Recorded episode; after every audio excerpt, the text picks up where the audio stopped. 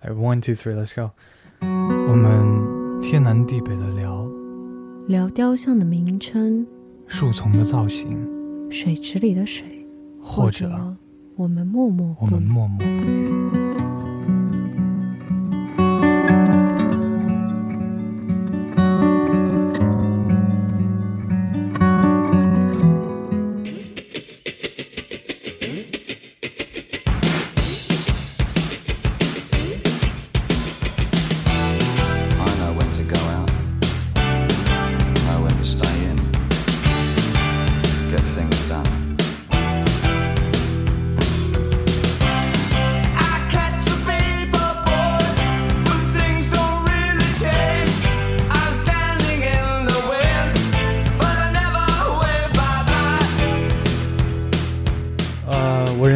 第一次听到这首歌的时候，是在一部2012年的电影《Francis Ha》里，片中 Francis 忘我的无视车流，穿梭在纽约市密集的人群，而我们呢，就像是在远远的坐在与之平行的地上铁里，听着 David Bowie 的《Modern Love》。但是实际上，这首歌是 David Bowie 早在1983年就已经 release 的歌曲。你想想，这中间从2012年。到一九八三年，或者从一九八三年到二零一二年，这中间二十九年的间隔，已经跨越，甚至跨过了很多我们这些人的人生了。从初次听到《Modern Love》，它就和我许多喜欢的音乐一样，从我的 M P 三延续到我的 Nano 里面，我的 iPod，直到现在的 iPhone。让我有趣的事情就是，一个人或者几个人的创作，他拥有跨越时间的能力。剥夺了所有关于他们自己的属性，存续在我们的耳朵和记忆里。所以这一期，我们想聊一聊关于变老。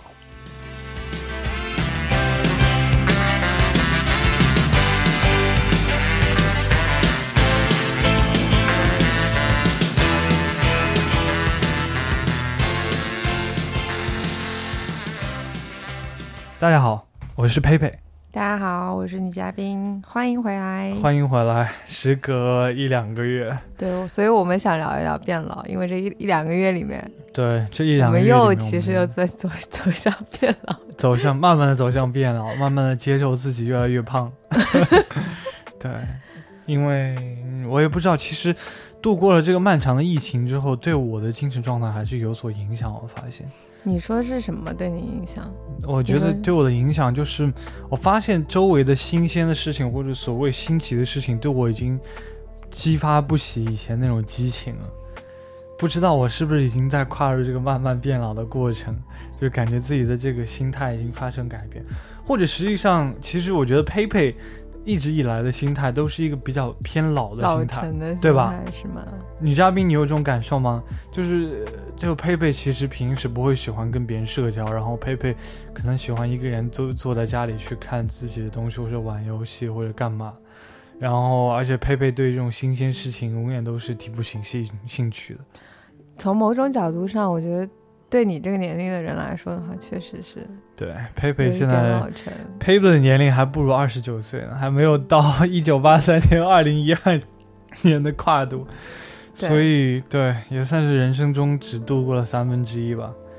但是就就在这短短的三分之一的时间里面，其实佩佩就已经开始 develop 对衰老的恐惧。其实你之前有说，你小时候就已经有这样的一个。对于衰老的这样一个概念了，嗯，对，对我觉得很多人其实，在小时候的话，可能想的应该就是期待自己长大，嗯，对，然后可以就怎么怎么样，就从某种角度上来说更自由了，或者是，对，其实佩佩呢，从小对衰老或者说死亡，因为这两个话题其实连接的很紧密嘛，嗯，我对这些东西其实的想法其实是有点不一样，就在我小学三年级的时候，我记得很清楚，那个时候。呃，因为我是住住就是住宿制的嘛，我两周才能回一次家。然后因为是寄宿制，所以然后是那种 bunk bed 上下的分床那种铁床。是因为小学其实跟乡就是跟那个旁边的村子离得很近，然后每天就经常啊，那个村子里面出殡啊，然后他们早上五六点钟就会开始敲锣打鼓，然后唢呐、锣鼓喧天的。因为其实，在浙江，特别是温州那一带，就是你会发现人的白事其实没有那么就是让人伤心或者害怕，对，不是像一些地方说，哎呦哭天哭地啊什么的，就可能白事其实大家也是不说开心吧，但就没有看的那么说严肃或者是害怕。然后他们就早上就锣鼓喧天，然后就从这个我的小学门，就从我那个宿舍的那个窗户外面走过去，我就能看到那个长龙的队伍，然后那个声音就把我吵醒嘛。然后那个时候我看这个时候，然后我就会想到自己死亡是件多恐怖的事情，就死亡对我来说真的非常恐怖，因为。死亡了之后，你没有办法去思考，就是这个东西对你来说就是一个永恒的、没有办法的，就是相当于是一种空的境界，是非常恐怖的。然后又从我自己，我又想到我的父母，然后又想到我的外公外婆，就是我没有，我不希望他们要进入这种状态。就是如果我没有办法以后再跟他们去交往，再去再跟他们思考的话，跟他们去交流的话，我真的心里会非常的绝望。所以我经常会听到这种窗外锣鼓喧天的声音，然后我就一个人在那里偷偷哭，偷偷抹眼泪。早上五六点的时候，真的假的？对，然后我还会跟我妈还有外公外婆说这个事情，就让我真觉得特别伤心。所以我从小其实对衰老这个事情，其实。看的还是蛮重，或者死亡这件事情看得很重，因为我觉得这这两个事情对我来说是一件非常不好的事情，而且我觉得这个东西一定程度上影响了我的很多价值观念和思想观念。就小的时候，我的父母问我长大之后想做什么，就说我我想做科学家。为什么想做科学家？因为我想研究生命科学。我为什么想要想要研究生命科学？是因为我想让我的父母和我的外公外婆长生不老。我从小一直都在说，就是我希望研究长生不老药，我要研究生命科学，我希望我外公外婆永远都不会老去。在之后的时候，哪怕是了解到这个东西，我觉得不可能，但是我还是想要去做一件事，因为从呃现代科学角度，是是一件很不可能的事情，对吧？如果长生不老，每个人都长生不老，那我们这个世界世界上的人。肯定全部都会死掉的，因为我们的资源是不够我们去分担的，就跟 Thanos 就跟灭霸所说的是一样，知道吧？对，因为我们的 population 会不断不断的增长，但我们的死亡率非常的低，我们的世界早就会崩溃。所以它其实不管是从 practical 的角度来讲，还是从科学角度来讲，是一件非常不现实，而且是呃很自私的一件事情。所以渐渐的，我觉得对衰老，我也产生了新的想法，就是我。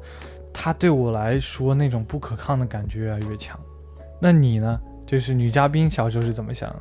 我其实小时候没有想到那么那么多，就是我可能只是聚焦于说希望自己长大，但没有想到说我长大的同时，我周围的人可能也也会在慢慢变老。嗯，就是因为我小时候的时候就感觉。大家就都身体也挺好的，包括外公外婆。对，其实对，就是我我每次像我每次回去，或者是我我从学校回去啊，然后我外婆就会很高兴的说啊，你要吃什么，或者你要呃，你想要买什么东西，然后我带你去买什么之类的，就是没有嗯，就没有感觉到说他们的生命在流逝这样一个一个状态吧。但是不是说他们的生命在流逝，所有人的生命在流逝。所有的生命也在流逝，对。只不过你你你的流逝，在你看来是没有办法 perceive，没有办法意识到的，对对吧？是的。但是最近的话，就是会感触会比较深。嗯，其实我觉得年龄这个东西，它并不是只是一个数字的增长，就是它可能就是体现在于说。可能某个时候你跟家里人打电话的时候，然后他们就会说啊哪里哪里有不舒服啊，或者是哪里哪里有对嗯对，就是有不好的一些症状啊什么之类的。这个时候你就会觉得说啊，就好像真的嗯，衰老这件事情已经开始就是悄悄的在，就是衰老这个东西其实是我们每天的我们身体都在进行的。对。但是当你意识到某个人在衰老的时候，其实是一瞬间的。其对对吧？就是某些瞬间你会发现我的父母。我的外公外婆，他突然就不像从前了，对吧？像以前外公外婆就外婆就很喜欢做饭，平时啊，你来了绝对都要疯狂下厨。但是可能他平时在家里面，他可能就不会那么经常的去做一些非常大动干戈的一些菜了，对吧？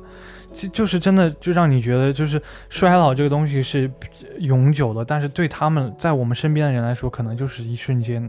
因为我觉得这个其实很正常，因为其实很多人是我们日常都在沟都在交流沟通，平平时日常都相处在一起的。因为衰老这个东西是每天都在进行的，但是其实都可能就没有办法意识到。但是当你意识到的时候，就已经哇，这个事情这个进程都已经进程的很快。对，是的。不仅仅是这一点，就是我们意识到他人的衰老。有时候我一直在想，就是衰老对于自己本人来说又是怎样产生的。就是我们怎么去带入别人的视角去面对衰老这件事情，因为其实像对我来说，呃，对佩佩来说，可能我还没有达到我身体啊，达到我事业的最巅峰，所以我还没有办法意识到这一点。但是我有时候我去看我自己的父母，我会意识到一点，就是说，没有人，就是这个世界上没有人，他天生就是准备好了去应对自己的衰老，没有人想过，哦，我到四十岁了，我衰老了就会怎么样。当然，可能有一部分就是少年老成那种二十岁胡子就变白了那种人来说可能会有，但是。就比如说，你想想你的父母或者我们的父母，他在生下我们的时候，他也是在人生的比较巅峰的时候呀，对吧？二十多岁、三十岁的时候，那个时候就是相当于就是我们现在这个年龄段，对吧？是的。然后他也没有想过他会衰老，他也没有想过他成为父母之后会有怎样怎样的心态变化。所以当我们在成长的时候，其实也是他们在去面对衰老的一个进程，对对吧？他也没有想过哦，有一天我就。突然就感觉有点力不从心了，或者是我在事业上面面就产生了一个瓶颈期，就这些东西在不知不觉间对一个人的心理上面的影响是很大的，所以这就是我一直以来就是我在想，就当时我的父母他面对的又是什么呢？或者我现在的父母又在面对什么呢？像我像我对我来说，我觉得我的母亲或者我的父母可能就，呃，父亲可能没有了，就是母亲她可能会面对更年期这样的呃事情。对吧？父亲也有吧？父亲有更年期，都有吧？没有，真的吗？我觉得更年期应该是针对于女性来说的吧，因为女性就是女性身体上，她停止了排卵之后，她的身体她的激素水平应该会呃面临一个巨大的改变。那你想想，那她就会比如说她会绝经啊，对吧？对于一个女性来说。他所经历的东西是我没有办法所所想象的，是非常恐惧的。就如果是我是一个女性，然后我正在经历更年期，或者我发现我正在经历绝经的时候，我都不知道我 怎我我该怎么去反应，你知道吗？就我会觉得非常的恐惧。当然，其实可能是我从一个男人的角度去看这件事情，可能女性对女性来说这是一件很自然的事情，也说不定。但是如果我是一个女性，我发现我正在绝经，其实没有，我觉得没有。对于女性来说，这是一个很自然的事情，因为对于每个人来说，她都是第一次经历，就是她不是说我一直在对啊，就其实习惯这件事情的事情。对，那我就会想，我其实因为其实佩佩是一个特别害怕去呃 mutilation 的人，mutilation 就是。断肢就是肢体去就切断自己的肢体的一部分，就是我很害怕自己的肢体受到伤害。就比如说平时我身上有一个刮蹭啊或者什么，我心里会凹槽很长时间。不是因为说这个东西说的有多严重，它可能就是擦破皮，可能过几天就会好。但是对佩佩来说，就是哦，我的肢体受到了损伤，可能对，可能一辈子就这样子，所以就很难受。佩佩就一直就想，就如果我的比如说我断一个手指头或者我掉一个耳朵什么的。会怎么样？我可能就不想，肯定生不如死。我生不如死。我跟你说，我我可能就真的不想生活在这个世界上面。然后，但是，所以，在我来看，就是如果我是一个女生，然后我绝经了。不要说绝经，就我进入更年期了，它其实在映照着，就是我的身体的功能已经有所缺失了，对吧？从生理上来说，我并不是说一个女生她她不能生育，她就是缺失一部分，但我只是在说，就是如果我本身是一个可以生育的女性，但是我现在就是我的卵子已经排完了，我身体里已经我就是我身体里已经没有可以没有没有卵子了之后，我其实失去了生育能力的。那我在我看来，我觉得我已经缺失了身体的一部分，那这是衰老对我造成的，所以我可能会非常的焦虑，我不知道怎么去面对。但是我们的父母可能就在经历，甚至我们外公外婆已经经历的这些事情了，我都难以想象他们是怎么去面对的。这可能对我来说也是一部分未知的恐惧。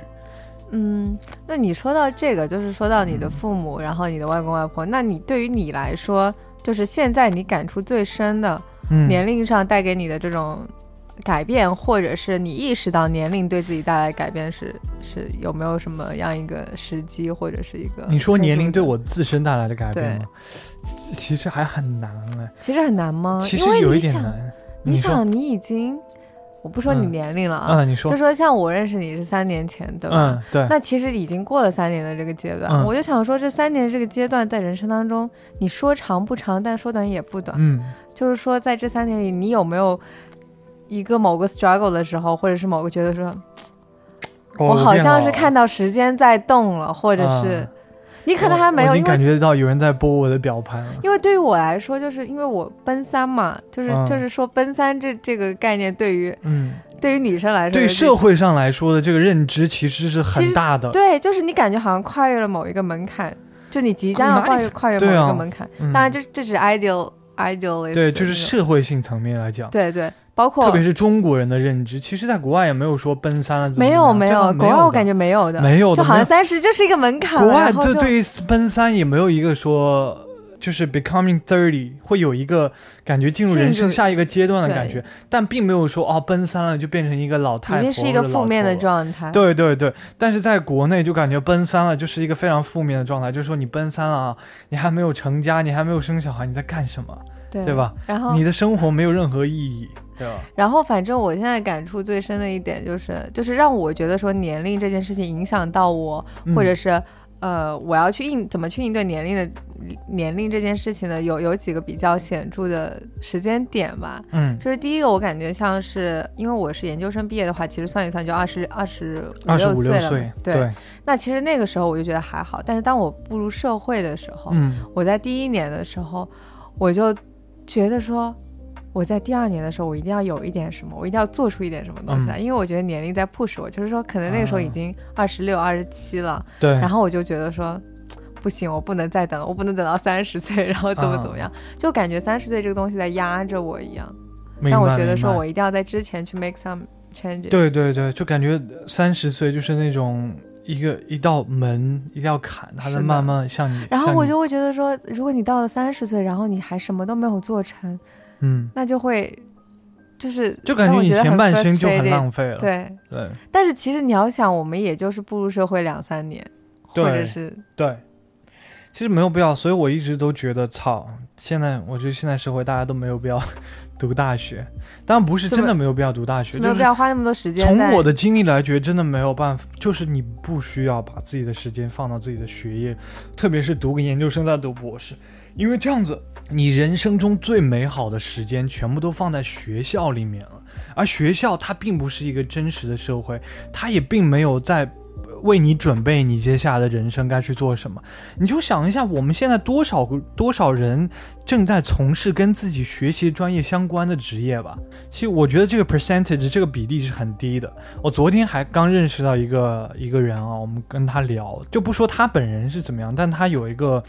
就是他是当过兵嘛，然后他当兵的时候，他的一个士官级别的领导是，嗯，三，他是应该是军校毕业，军校毕业然后去当兵。那你军校毕业去当兵，那肯定呃待遇不一样啊，在山东那边，然后在海岛上面当兵，当一个小士官。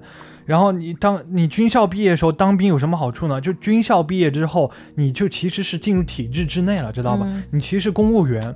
然后那你之后都会退伍或者复员了之后，那国家会给你两种两种两种选择，一种选择是就是铁饭碗啊，一种选择是你可以直接去当地的叫什么公务机关去当公务员去上班，还有一种就是你可以呃选择不去当公务员，你可以就是你什么都不干，每每个月。国家还会给你五六千或者几千块钱的补贴，你知道吧？就相当于退休工资，你知道吗？然后他的那个士官的领导去去过军校，然后他三十多岁就退休，然后他再到家到就天天到处玩，你知道吗？就这也是一种心态。但你想想，就是我跟他聊的时候，其实我想的事情就是，你你想想，他去当军官，然后他当兵当了十几年，也就是说他把自己二十多岁。到三十岁的这个时间，全部都放在这个海岛上面了。嗯，对我来说是件不可想象的事情，就是你其实是与世隔绝的。嗯，然后不是说真的与世隔绝，因为大家都有，对，大家都有智能手机嘛，大家都可以上网，大家都可以干嘛。但是你把自己最年轻的时间全部都放在这个海岛上面了。然后，然后那个人跟我聊的时候，他就说，那所以说嘛，他现在三十多岁了，可以到处玩了呀，对吧？所以说。也是一种，也是一种经历，但是对我来说，可能就是不是我愿意去体验的经历。嗯，但是我现在觉得是说，并不是一定说二十几岁到三十岁这样这个时间段是，当然是肯定是年轻的，因为你跟你三十岁岁到四十岁相比，但它不一定是说。这个这个时间段能创造的价值，就一定是我人生当中能创造的最大的价值。没错，我一直我我觉我觉得一直不这么想，就是我我觉得即使你跨过了三十岁那个坎，因为我好像之前看到有人说，其实人人在二十六、二十五、二十六的时候，其实你的大脑还没有完全发育成熟，就你其实还不能够，就是不能说你不能够做出就是非常完美的决定或者非常成熟的决定嘛，就只是说在这个时候你可能所能呃。接受到的之前接受到的东西，其实不能让你说我已经一定能走好之后的路。就是我觉得你还是需要有一定的经历，或者是有一定的。对对对，我觉得这个东西要看你所从事的职业。比如，如果你从事的职业是一个艺术类的职业，我觉得二十到三十岁是一个非常重要的去积累的过程。因为只有你有非常足够的积累，你才能够创造出足够有趣、足够能打动人的作品。对吧？但如果你从事的职业是，比如说是商业类的，或者是跟人打交道的这些东西，它不需要你在脑脑力上面有非常大的付出。我觉得，那那完全有可能，你三十岁完全不是你的巅峰，四十岁也完全不可不可能不是你的巅峰，对吧？因为你不需要有非常呃创意性的东西，这些东西可能是别人去帮你去完成，你只需要去作为一个掌舵人去，呃，掌好这艘船，让这艘船不要沉下去，嗯，对吧？所以每当想想到这些东西的时候，就是说变老这个东西对我们带来的东西带来的所所谓的反思或思考真的很多，因为你想想变老了之后就一无所有了呀，不是说变老之后就无所，我说的有点偏激了，变老了，我说了有点偏激了，但你想一想，就是说我觉得我们人类跟所有东西一样，呃，我们是有这个本能的，我们的本能就是去传承。对吧？不管是传承我们的思想，还是传承我们的基因，传承我们的下一代，我觉得这个不是人类的，这个是动物，这是世界上所有生物的呃终极的目的就是这样子。你仔细想一下，我可以跟大家讲一个很有意思的东西，我不知道有没有在节目里讲，或者跟大家去讲过这个东西，就是呃我在回国之前，大概一九年的时候，我看了一个关于传染病的。呃，纪录片那个时候，COVID 还没有出现，但是我很恰巧的就看了一个关于传染病的一个纪录片。嗯，呃，关于传这个传染性传染病的纪录片，它里面讲的内容其实就是，传染病这个东西它其实无处不在，病毒这种东西无处不在，只不过他们平时呢可能隐藏在别的动物身上，知道吧？嗯，包括现在不是有这个狼牙病毒出现吗？啊，他们不不呃不就是在在一种类似老鼠的老鼠的生物身身上寄居吗？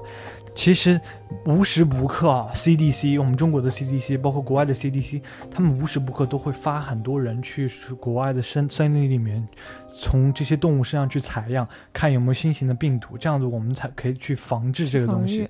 对，但是 COVID。它的进化就是新冠病毒，它的进化从一开始到现在，你会发现有一个非常大的转变。这个转变是什么转变呢？它要和人类共存的转变。对，就是呃，新冠病毒在一开始在武汉肆虐的时候，那个时候对我们来说是一件非常恐怖的事情，对吧？因为武汉封城，你想想当时的得病率和死亡率，那都是高到吓人。你想想当时我们的吹吹吹哨人。才多少岁啊？才三十三十岁出头吧，他就你想想，因为得新冠，然后就去世了。这这当时看到这个消息的时候，真的是让我觉得我离死亡很近的一次。但是你看现在，包括上经历了上海疫情之后，上海的新冠就这个奥密克戎。呃，它对人的传染力是很强的，但是死亡率是非常低的。不管是老人、小孩，包括我们这些年轻人，有没有打疫苗，其实我们感染了之后恢复的其实是很快的。那这背后的一个隐藏的东西是什么呢？其实就是这个世界上所有生物对于生存和延续的一种渴望。新冠病毒它为什么会？从当初致病率、死亡率这么高，到现在致病率很高，但是死亡率很低，就是因为它希望能够生存下去，它希望能够在更多的人的身上传播，这样子它才能够延续自己所谓的生命。但是从科学角度来讲，病毒它 technically quote，呃，呃生生存 unquote 其实不准确的，因为病毒它没有像我们的细胞一样完整的这种细胞结构，所以它 technically 它不是在生存的。但哪怕是这种没有在生存的东西，它需要人体细胞才能延续下去的东西，它都想要去不断的生存下去。你就说人类有多想生存下去吧。所以我每次其实佩佩有一个很自私的想法，就是佩佩，嗯。就是佩佩，其实我不是说自己是一个不婚主义或怎么样，但是佩佩就是，起码到人生的现在这个阶段，也没有想过要去延延续下一代，或者有有一个就是生育一个这个下一代。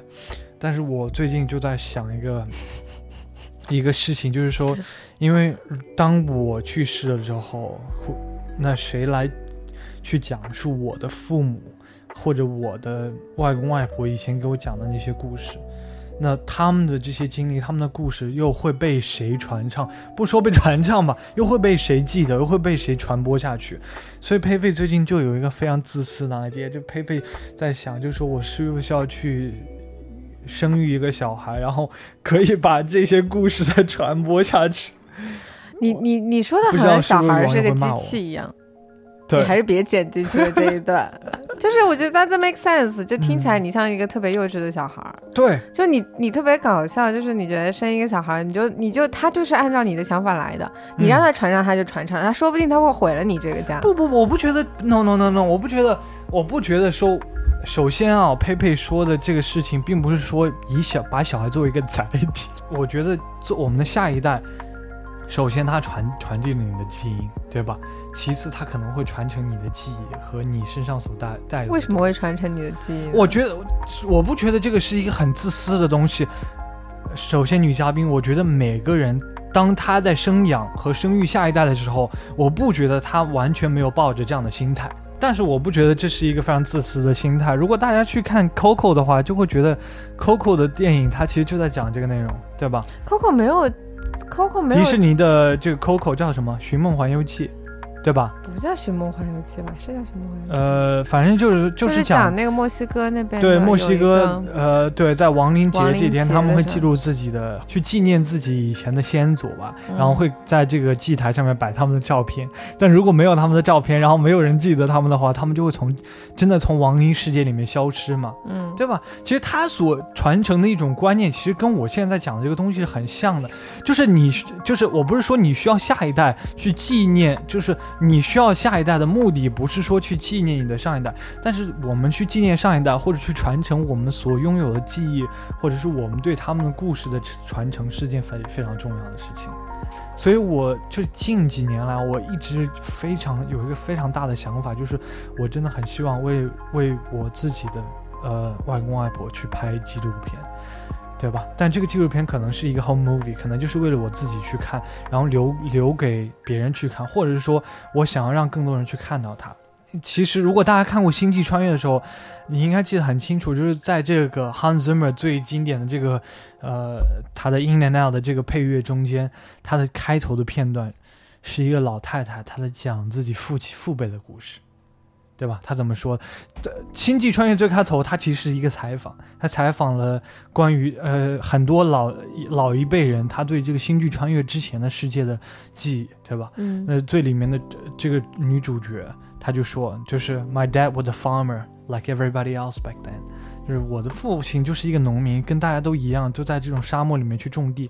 我也是，这其实我希望能够拍。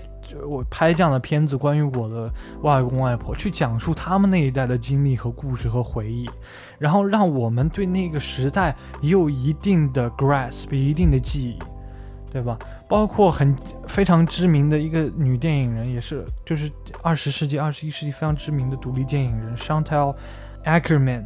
他也拍了自己关于自己母亲的故事，你知道吗？因为 Shantel Akerman 他在美国待了很长时间，然后他后来因为他母亲身体不好了，然后他就搬到法国去。他搬到法国去之后，给自己的母亲拍了一部纪录片，这部纪录片的名字叫做《No Home Movie》，因为 home movie 就是家庭电影嘛。但他这个 title 就很搞笑，就是 no home movie，但实际上就是在在家里摆了一个三脚架，然后记录了他母亲每天的一些生活，然后包括记录他跟母亲的一些交流，他母亲吃饭的时候一些动作。我觉得这个东西，你想想，在 Shantel Ackerman 去世之后，在他母亲去世之后，这个片子还会被大家所承载、所去观看。那么他所承载的记忆，有一部分也会记录到我们每一个人的身上，对吧？也像我这样的片，就是电影的爱好者，还会去对这个东西进行讨讨。讨论和探讨，那他母亲的一部分也会传，慢慢的传承下去。我觉得这就可能就是我希望能去做到的，也就是我存有私心的一部分，就是我不希望这些东西在我这里就流失或者不见了。我希望每，我觉得每个人可能心里都为什么会在你这里流失？你又不是没有弟弟妹妹。对，但我们不对啊。那你如果期望你的弟弟妹妹去传承这些东西，那你岂不是其实不是也是在自私的去？去但是我我我一我一直不觉得一定要去传承这个东西啊，就就是为什么非要去？那过了二十年、三十年以后，可能没有人会记得你外公外婆还有你外公外婆的那些故事了。你不觉得这件事情是有一点可惜的吗？他们做过的一些事情，不是？我觉我是觉得说，反正也没有人在乎啊，就真正在乎的人也很少啊，不是吗？就是我觉得你你现在在使用一个非常消极的 片段在面面面对这个事情，我觉得这不是我们应该拥有的心态。我觉得不管怎么样，就是说为了你自己，我觉得你留一个记录也是非常好的。所以我近几年，特别是我就一直在想说，我要肯定要拍一个这样的纪录片。那那更大的私心就是，如果当我成名了之后，我这个纪录片。可能也会成为我作品的一部分，被更多人能看到。那这些故事就会被更多人传流传下去，我也会，我心里也会更加的开心，你知道吗？这也是我自己的私心的一部分。所以，我我不觉得说你，你觉得，因为这个东西，哪怕是你自己记录了，你自己留留存，你往后你还能够看到，真的是一件，其实是一件非常重要的事。那这个跟你生不生小孩没有关系啊？嗯。那你完全可以做一个作品啊。对，，Happy 不是一个可以去很很正面的去面对这些事情的人。我相信我们的一些听友可能能够很好的去面对这种事情，或者是可能已经面对这些事情了。那他们可能会有完全不同的想法，或者是因为其实你就是说说困难也不困难，说简单也不简单。因为这件事情总的来总体来说是一件我们没有办法去去抵抗的事情，对吧？它总有一天会发生。对不对？你想想，我们的外公外婆已经面对这件事情的发生了，对吧？我们的父母也可能面对了这件事情的发生，但是他们还是在在在与与这件事情的发生共存下去。我觉得我们以后可能也没有任何选择，因为我没有办法让人长生不老，对吧？我们可能只能去面对这件事情的发生，只不过是我们去选择怎么样去面对他们而已。那还有一还有一点，其实佩佩一直以来对衰老的恐惧，可能就是作为一个创作者的私心。就是佩佩看了这么多电影之后，佩佩就一直觉得，在人衰老之后，不管是创作音乐、创作电影或者写作，我觉得一个人在衰老之后，呃，他会进入自己的瓶颈期，甚至不是瓶颈期，就是他没有办法创作出好像他以前创作的那种高水平的作品。就是年老之后能创造出好作品，其实是非常个例的存在。你想想张艺谋，包括西木，大家都都还在看他们的电影，对吧？但是很难，就是他们的作品跟他以前的作作品比起来，就完全没有像那给人的冲击力那么大。我觉我觉得这件事情，就他可能能带给你的第一个，并不是对衰老的恐惧，而是说对于现在时间的把握。嗯，就是你要怎么去，因为衰老它是一个不可避免的事情。当然可以从别人的案例中发现说，哦。他衰老了之后，大部分的人可能创作力下降了，或者是他的产品的呃，或者他的作品的这个这个呃出色度不如以前了。但我觉得他他对于人可能或者说更多对于你来说，而是怎么去把握现在的时间去做一些说在你还年轻的时候去。对他肯定能给我一定警醒啊，但是同时。但是同时，你也抱有着对衰老的恐惧，对吧？现在你的创造力是很多余，是很富裕的，对吧？像 Hans Zimmer 在纪录片里面，他就说：“哦，就是我，我每天，我我经常会去尽量去创作一些作品，因为就是有有灵感的时候，我一定会这样去创作，因为你永远不知道灵感是从哪里来的，你很害怕有一天可能灵感之泉就会对你关闭了，你可能就完完完全学不出任何东西了。而且我觉得 Hans Zimmer 已经算是一个非常奇迹性的存在了，你想想他现在都已经五十四五十五十多岁了，但他还可以创造出非常牛逼的呃音乐作品，对吧？但是说实话，就我们我刚刚举的例子，比如说西莫，呃呃 Clint Eastwood。嗯嗯，我知道。哦，东木，不好意思，东木怎么会西木？你在说西木？就东木大帝，包括张艺谋。你看张艺谋最近《悬崖之上》啊，包括东木的叫什么《Richard Jewell》理查德·朱维尔的《哀歌》，这些片子啊，在我看来都是非常无聊的片子。他。它从电影制作角度是非常精良的，它是非常非常工工整整的片子，但对我来说，它已经失去了一个一个创作者真正的鲜活的灵魂和活性了，它完全没有像大红灯笼高高挂的那种对现实的批判精神了，都可能可能年龄到这了，他也没有必要去批判什么东西了，他没有那么就是那种就是对这个现代社会那么 sharp 的那种批判了，包括 Danny Boyle。Danny Boyle 就是《猜火车》的呃导演，就是 Danny Boyle，呃，他在做 online 采访的时候，别人问他的时候，你觉得你最好的作品是什么？Danny Boyle 就说他的第一部作品。当然我没有看过他的第一部作品啊，但是 Danny Boyle 就说，哪怕《猜火车》是他非常 critically acclaim 呃 critically acclaimed，就是他非常呃知名的作品，但他永远都认为他的第一部作品是他最好的作品。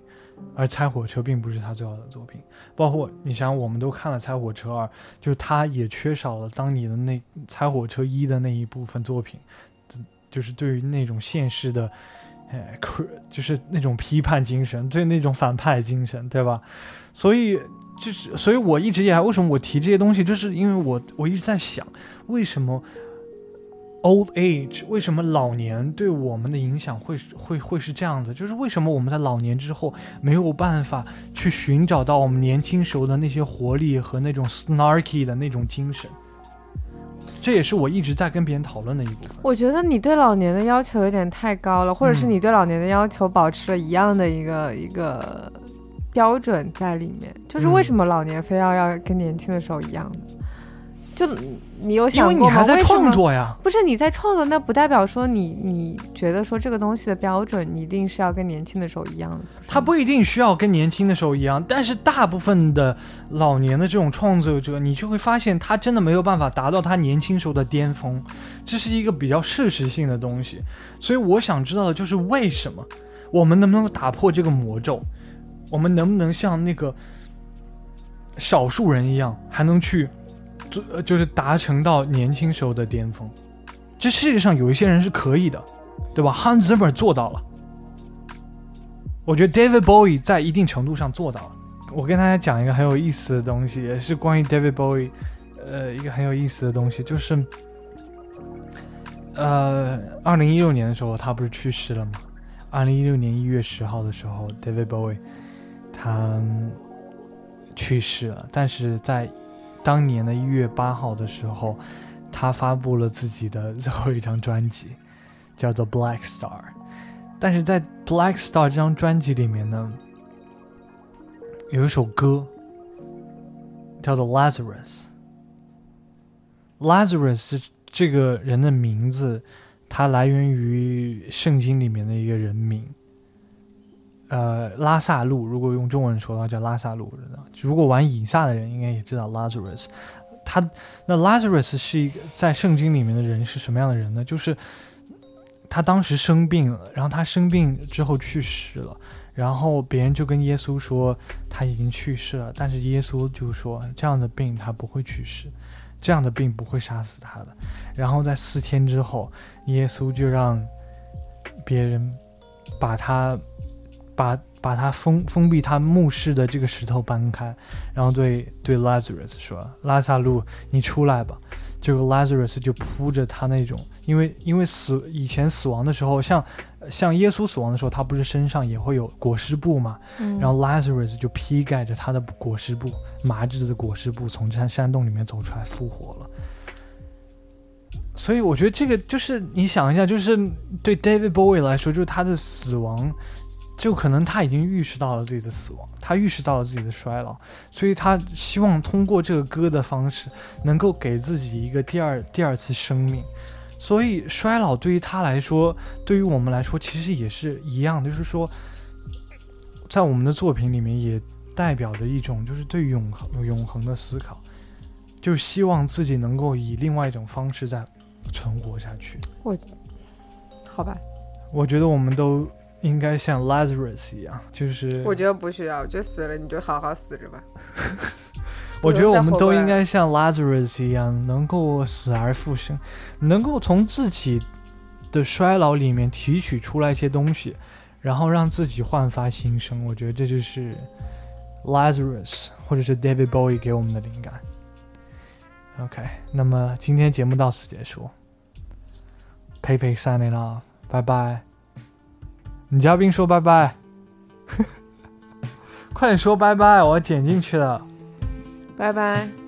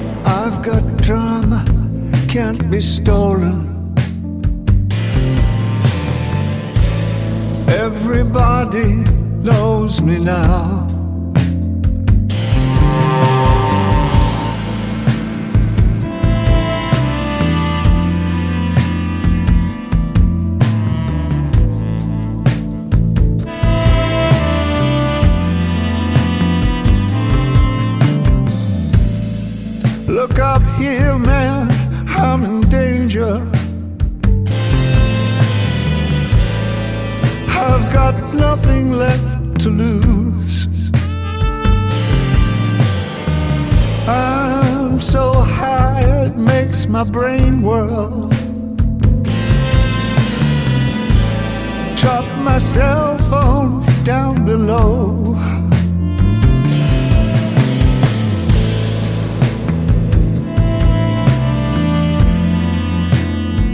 Hate that just like being